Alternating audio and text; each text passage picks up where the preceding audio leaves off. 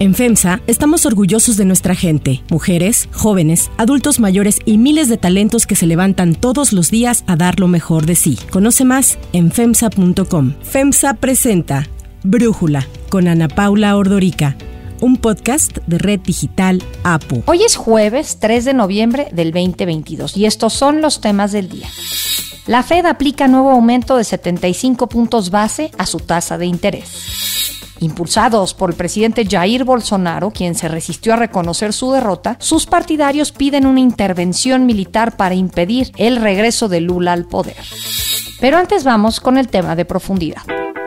Es una reforma electoral para que haya democracia. No es desaparecer al órgano encargado de organizar las elecciones. Eso no va a desaparecer ni tampoco el tribunal encargado de calificar las elecciones. La semana pasada se inició en comisiones de la Cámara de Diputados el debate sobre la reforma electoral impulsada por el presidente Andrés Manuel López Obrador. En su propuesta, López Obrador busca, entre otras cosas, eliminar al Instituto Nacional Electoral, al INE, y sustituirlo por el Instituto Nacional de Elecciones y Consultas, el INEC. Quiere que se elijan a consejeros y magistrados electorales por voto popular y que desaparezcan los organismos y tribunales tribunales electorales locales. Lo que no queremos es que continúe este sistema corrupto, antidemocrático, que está en poder de los conservadores, porque son capaces, y no hablo al tanteo, de hacer un fraude hacia adelante, como ya lo han hecho, y eso hay que evitarlo. El grupo de trabajo que va a analizar estas y el resto de las iniciativas contenidas en la reforma está conformada por las comisiones de puntos constitucionales, de reforma política electoral y de gobernación. En total son 21 legisladores, 7 de cada comisión y al menos uno de cada bancada. Los diputados pretenden tener lista una propuesta para finales de este mes con la idea de que el tema se resuelva antes del 15 de diciembre, fecha en que termina el periodo de sesiones. Los partidos de oposición ya adelantaron que no aceptarán ninguna iniciativa que afecte la integridad del INE. Así lo informó Alejandro Moreno, líder nacional del PRI. En el PRI no aprobaremos nada que dañe al Instituto Nacional Electoral y al Tribunal Federal Electoral. Creo firmemente que hoy lo que debemos de construir todos los días es abonar al trabajo institucional, a fortalecer el sistema político, a fortalecer el sistema de partidos y a fortalecer el régimen democrático. La Coparmex presentó una carta a los legisladores de oposición para que rechacen la iniciativa de López Obrador, ya que de aceptarse consideran que estarían en riesgo la democracia y la autonomía del INE y del Tribunal Electoral. La Conferencia del Episcopado Mexicano también se pronunció y publicó un documento en donde describen a la reforma electoral como regresiva y que constituye un agravio a la vida democrática del país, ya que está destinada a afectar la representación y el equilibrio de las minorías y mayorías. Informaron que ningún ciudadano y menos los gobernantes tienen derecho a impulsar reformas que eliminen o comprometan la fortaleza de las instituciones que son el soporte de México. Ante la postura del episcopado, el presidente prefirió no entrar en debate. Somos muy respetuosos de la Iglesia católica y de todas las iglesias. Y la verdad es muy buena la relación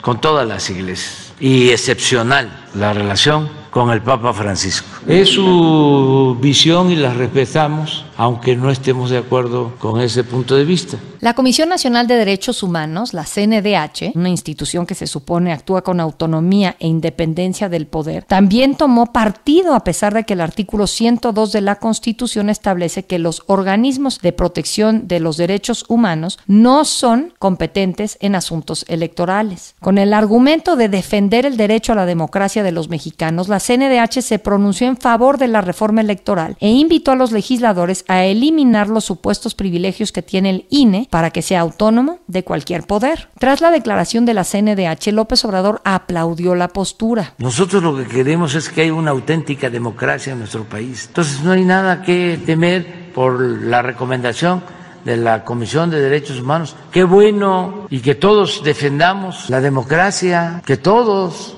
hagamos valer la democracia. Es parte del legado de la cuarta transformación que nunca más haya un fraude. El Consejo Consultivo de la CNDH rechazó el pronunciamiento y exhibió a la presidenta del organismo, a Rosario Piedra Ibarra, ya que informaron que ellos nunca aprobaron las recomendaciones acerca de una transformación del INE. Por su parte, el INE publicó la segunda edición del informe País 2022, el curso de la democracia en México que realizó en colaboración con el Programa de las Naciones Unidas para el Desarrollo, el PNUD, que es un diagnóstico sobre el estado actual de la democracia en México. Lorenzo Córdoba, el consejero presidente del INE, explicó los principales ejes que se analizaron. La calidad de la representación política, la participación electoral y comunitaria y los valores democráticos. El análisis de esas tres dimensiones muestra un panorama complejo de la democracia mexicana con una ciudadanía envuelta en muchas contradicciones. Por un lado, el voto ya es una costumbre arraigada entre la población, pero por otro lado, persiste una gran desconfianza de la ciudadanía hacia las instituciones y sus representantes. Entre los resultados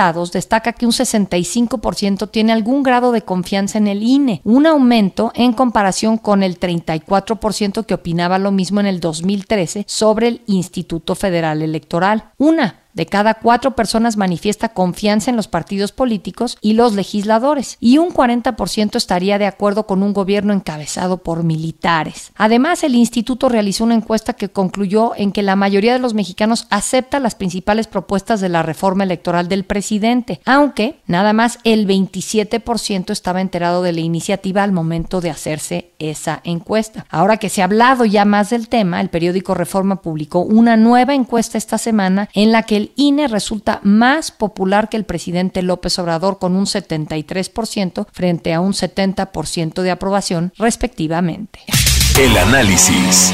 Para profundizar más en el tema, le agradezco a Luis Carlos Ugalde, presidente de Integralia Consultores, ex consejero presidente del IFE, platicar con nosotros. Luis Carlos, a ver, ¿qué destacas positivo y negativo de la propuesta que envía el presidente? Pues mira, las cosas positivas son uno, que propone que haya voto electrónico en México, lo cual ayuda a reducir costos y mejora la precisión del conteo de votos. Dos, me gusta que proponga acotar el tamaño de los congresos locales, algunos son muy grandes para su población. También me gusta que propone acotar el tamaño de los ayuntamientos que a veces multiplican el número de regidores que tienen. Me parece que vale la pena revisar si los tribunales electorales locales deben o no desaparecer. Esa yo le pondría un signo de duda, pero creo que vale la pena pensarlo. Esas son las cosas que yo diría pueden ser positivas. Las negativas son varias. La más importante de todas es la transformación o desmantelamiento del Instituto Nacional Electoral. Y que ocurre esto básicamente, Ana Paula, porque le cambian la naturaleza y el perfil a los directivos del INE, los consejeros, de ser un grupo de expertos independientes, los convierten en políticos activistas que van a convertir al INE en una extensión del gobierno. Y este me parece que es el tema central, porque lo que hacen es que dicen que el pueblo va a elegir a estos consejeros y esto claramente va a destruir su función de árbitros imparciales. ¿Por qué? Porque para tú ser candidato a consejero según la propuesta necesitas ir a tocar la puerta del gobierno. Por supuesto el gobierno es dominado por un partido y también tienes que ir a tocar la puerta del Congreso. El Congreso está dominado por los partidos y también puedes tocar la puerta del Poder Judicial, que aunque no son partidos, tiene vínculos con el poder político. Entonces, para ser nominado, tienes que pedir favores a los políticos. Y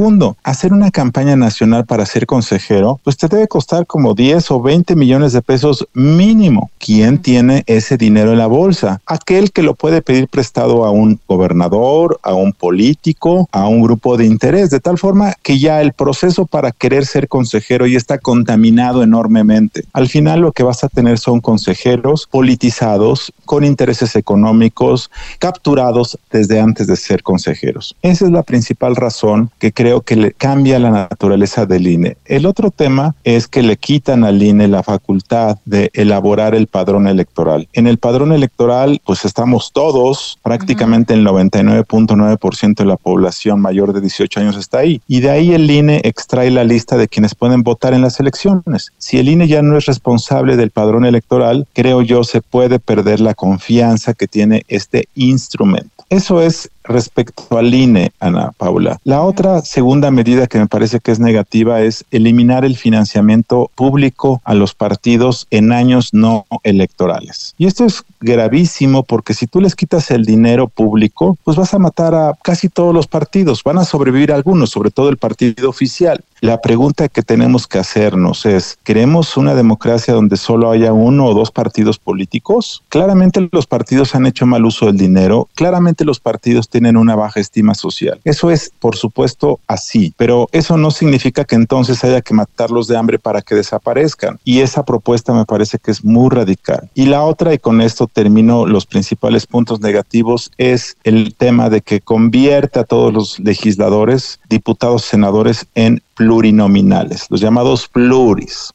Y me parece que hacer que todos sean pluris rompe la muy baja conexión que hay entre gente y diputados y gente y senadores. Y eso me parece que le da más, partidiza más la representación, le da más poder a los partidos del que ya tienen y eso me parece que no es algo bueno. Ese sería a grosso modo mi balance inicial de la propuesta. Ahora, ¿qué sigue? ¿Cuál es el proceso a partir de que ya comenzó la discusión en comisiones, Luis Carlos? Y en ese sentido, concluir con qué crees tú que va a pasar en el legislativo, si van a aprobarle o no esta propuesta al presidente. La semana pasada se formó un grupo de trabajo de diputados de todos los partidos que van a revisar 104 iniciativas que hay de reforma electoral de los últimos años, incluida la de López Obrador, y van a tratar de hacer una sola propuesta con todo lo que hay. Claramente este ejercicio es imposible. Entonces lo más probable que ocurra es que dentro de dos o tres semanas el grupo de Morena diga, señores, yo voy a presentar la iniciativa del presidente a votación y la suba al pleno. Y lo más probable que ocurra entonces es que sea rechazada por la mayoría, o más bien, sea aprobada por una mayoría, pero le falten votos para llegar a la mayoría calificada que se requiere, dado que se trata de una reforma de la Constitución. Y dado que no alcanzarán los votos, pues la reforma no será aprobada y por lo tanto se desecha. Eso creo que es lo que va a pasar. Ahora, podría ser el caso que el gobierno empiece a negociar y genuinamente se sienta a negociar con los partidos de oposición y trata de incluir sus propuestas, pero yo eso lo veo muy difícil porque los puntos neurálgicos que López Obrador quiere, que es básicamente el tema de transformar al INE, creo que esto es inaceptable para la oposición. Y por cierto, el tema de reducir el tamaño del Congreso también es inaceptable para los propios partidos aliados de López Obrador, el Partido Verde y el PT, porque si reduces el número de diputados de 500 a 300 significa que estos partidos van a tener menos espacios. Yo creo que ahí tampoco va a tener apoyo el gobierno, entonces yo preveo que no va a tener el apoyo suficiente y se va a desechar. Y cuando eso ocurra, el gobierno va a aprovechar para atacar al INE, atacar a los partidos de oposición y así va a seguir la historia hasta el 2024. A mí me llama la atención que el presidente su partido Ahorita si ves cualquier casa encuestadora, diría coloquialmente que van en caballo de hacienda, tanto para las elecciones del 2023 como para el 2024. En los careos, cualquier candidato de Morena frente a cualquiera de la oposición gana el de Morena. Entonces, ¿por qué si usualmente es la oposición la que propone reformas electorales porque están inconformes con un escenario en el que se sienten, están en desventaja y quieren abonar a la democracia, ¿por qué tenemos a un presidente que está en el poder, tiene buenos números y sin embargo está intentando cambiar el status quo? Porque yo creo que quiere garantizar que se va a quedar él y su grupo político en el poder 20 o 30 años y que no va a haber ningún riesgo de que eso cambie. Y yo creo que esa necesidad de afianzarse en el poder lo lleva a capturar al órgano electoral. Tú capturas al órgano electoral, vas a ganar elecciones por los próximos 30 años y por lo tanto tu cuarta transformación pues será una transformación forzada, quizá o no, pero garantizas que los mismos se queden 30 años. Yo creo que el presidente tiene mucho miedo de que en el futuro le gane otro partido y le cambien la jugada de sus transformaciones. Por supuesto, hoy lo más probable es que Morena retenga la presidencia de la República en 2024, pero eso puede cambiar. Es improbable, pero puede cambiar. Entonces, yo creo que ese es el tema de fondo, Ana Paula. Sí, siempre hay imponderables. Luis Carlos Ugalde, muchísimas gracias por tu análisis y por platicar con nosotros. Con todo gusto, Ana Paula. Interrumpo este episodio para contarles algo muy especial. Mientras venía al trabajo descubrí lo que es viajar con comodidad y con tecnología intuitiva. Hice mis pendientes mientras iba manejando y lo más importante es que no tuve ni que quitar los ojos del camino. Tienen que descubrir a Buick porque al subirse a una SUV de Buick también conocerán algo muy especial. Hay otras noticias para tomar en cuenta. 1. Fed. La Reserva Federal de Estados Unidos, la Fed, aplicó ayer un nuevo aumento de 75 puntos base a su tasa de referencia, con lo que ahora se sitúa entre el 3.75 y 4%, su nivel más alto desde enero del 2008. La decisión de la Fed busca hacer frente a la alta inflación que en septiembre pasado se ubicó en 6.2% interanual, uno de sus niveles más altos en los últimos 40 años. Además, otro de los indicadores que toma en cuenta el Banco Central para su decisión de política monetaria es el índice de precios al consumo, que registró un incremento de 8.2% interanual el mes pasado. Se trata de la sexta alza consecutiva en la tasa de interés desde marzo, cuando se ubicaba entre el 0 y el 0.25%, y es la cuarta ocasión en que opta por un aumento de 3 cuartos de punto. La Reserva Federal anticipó que seguirá el ajuste a las tasas, aunque así habló Jerome Powell, el presidente de la Fed, dejando entrever que los próximos ajustes podrían ser más moderados. FOMC raised our policy interest rate by 75 basis points, and we continue to anticipate that ongoing increases will be appropriate. We are moving our policy stance purposefully to a level that will be sufficiently restrictive to return inflation to 2%. In addition, we're continuing the process of significantly reducing the size of our balance sheet. Restoring price stability will likely require maintaining a restrictive stance of policy for some time. Para Brújula, Gabriela Siller, directora de análisis económico y financiero de Grupo Financiero Base, nos habla sobre qué se espera para la economía estadounidense en los próximos meses y su impacto en México. La Reserva Federal sigue subiendo su tasa de interés, ha hecho cuatro incrementos de 75 puntos base este año y una tasa de 4% en Estados Unidos es bastante alta, lo cual desincentiva el consumo y la inversión. Además, las empresas pues todavía están observando una acumulación importante de inventarios y un panorama en donde se habla mucho y existe una alta posibilidad de que Estados Unidos entre en recesión, algo similar a lo que sucedió en la década de 1980 cuando precisamente Estados Unidos enfrentaba una alta inflación. Se espera que la recesión sea leve y que el PIB caiga en ese país durante dos trimestres consecutivos. ¿Cómo puede afectar esto a la economía mexicana? Bueno, pues en primer lugar los incrementos de la tasa de interés, el Banco de México le sigue el paso. Aquí México no está tan bancarizado por lo que no se vería un desincentivo tan fuerte en el consumo y la inversión, más bien la inversión fija. Se ha frenado su recuperación por la incertidumbre que se cierne sobre la economía mexicana dado los cambios en la política económica. Pero una tasa de 4% desincentiva todavía más que salgan los capitales de Estados Unidos buscando un mayor rendimiento y bueno, pues ante esto se esperan mayores salidas de capitales de México, lo cual puede agregar volatilidad al tipo de cambio peso dólar. 2. Brasil.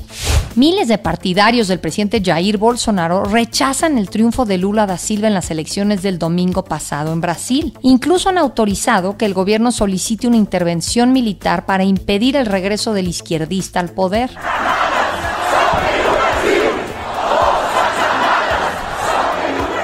Los bolsonaristas se pararon afuera de los cuarteles de las principales ciudades de Brasil en donde entre gritos y pancartas solicitaron la intervención de los militares. Las protestas se dieron un día después de que Bolsonaro diera luz verde a la transición con el equipo de Lula, haciéndolo público a través de uno de sus ministros, pues en el mensaje con el que él rompió el silencio no reconoció su derrota ni felicitó a Lula. Enquanto presidente da República, esse cidadão continuarei cumprindo todos os da nossa Constituição. É uma honra ser o líder de milhões de brasileiros. Mesmo enfrentando todo o sistema, superamos uma pandemia e as consequências de uma guerra. Sempre fui rotulado como antidemocrático e, ao contrário dos meus acusadores, sempre joguei dentro das quatro linhas da Constituição.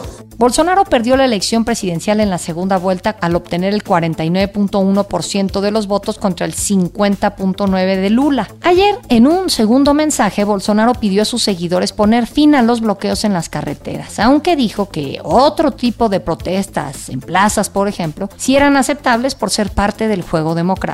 Los protestos, las manifestaciones son muy bem-vindas, fazem parte do, do jogo democrático. E ao longo dos anos, muito disso foi feito pelo Brasil. Na Esplanada, Copacabana, Paulista e tantos e tantos lugares. Agora tem algo que não é legal. O fechamento de rodovias pelo Brasil prejudica o direito de viver das pessoas. Está lá a nossa Constituição. A diferencia de Bolsonaro, Hamilton Mourao, vicepresidente de Brasil, reconoció en entrevista con el diario O Globo que el bolsonarismo perdió el juego y que de nada servía llorar, en referencia a las protestas y acusaciones de fraude. Para Brújula, Mario Ojeda, integrante de la Unidad de Estudios sobre Brasil del COMEXI, nos habla sobre qué se espera en Brasil y el ánimo ciudadano, así como en el proceso de transición con el equipo de Lula. Si bien elementos radicales del bolsonarismo han llevado a cabo manifestaciones, en frente de comandancias militares en distintos estados de Brasil, llamando al ejército a que impida que Lula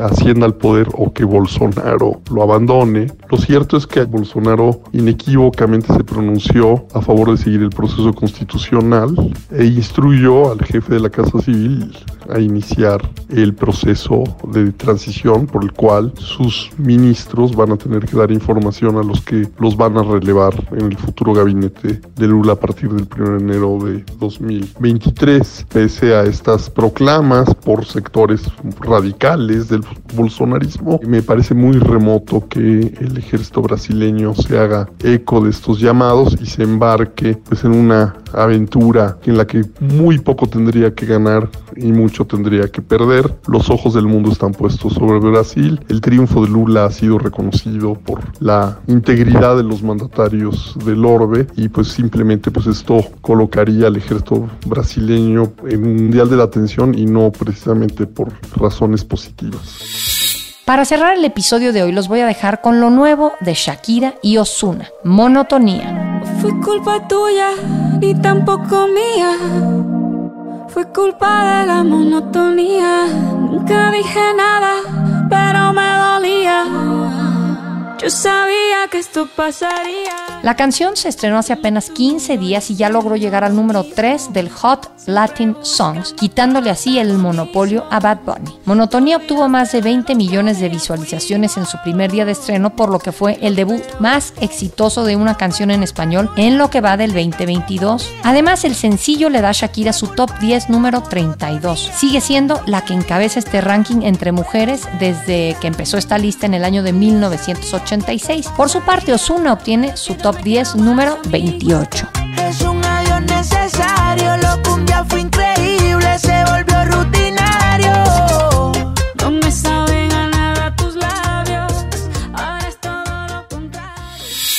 Yo soy Ana Paula Ordorica, Brújula lo produce Batseba Faitelson, en la redacción Airam Narváez, en la coordinación y redacción Christopher Chimal y en la edición Cristian Soriano. Los esperamos mañana con la información más importante del día. Oxo, Farmacias ISA, Cruz Verde, Oxo Gas, Coca-Cola FEMSA, Invera, Torrey y PTM son algunas de las muchas empresas que crean más de 245 mil empleos tan solo en México y generan valor como parte de FEMSA. FEMSA presentó Brújula con Ana Paula Ordorica, un podcast de Red Digital APO.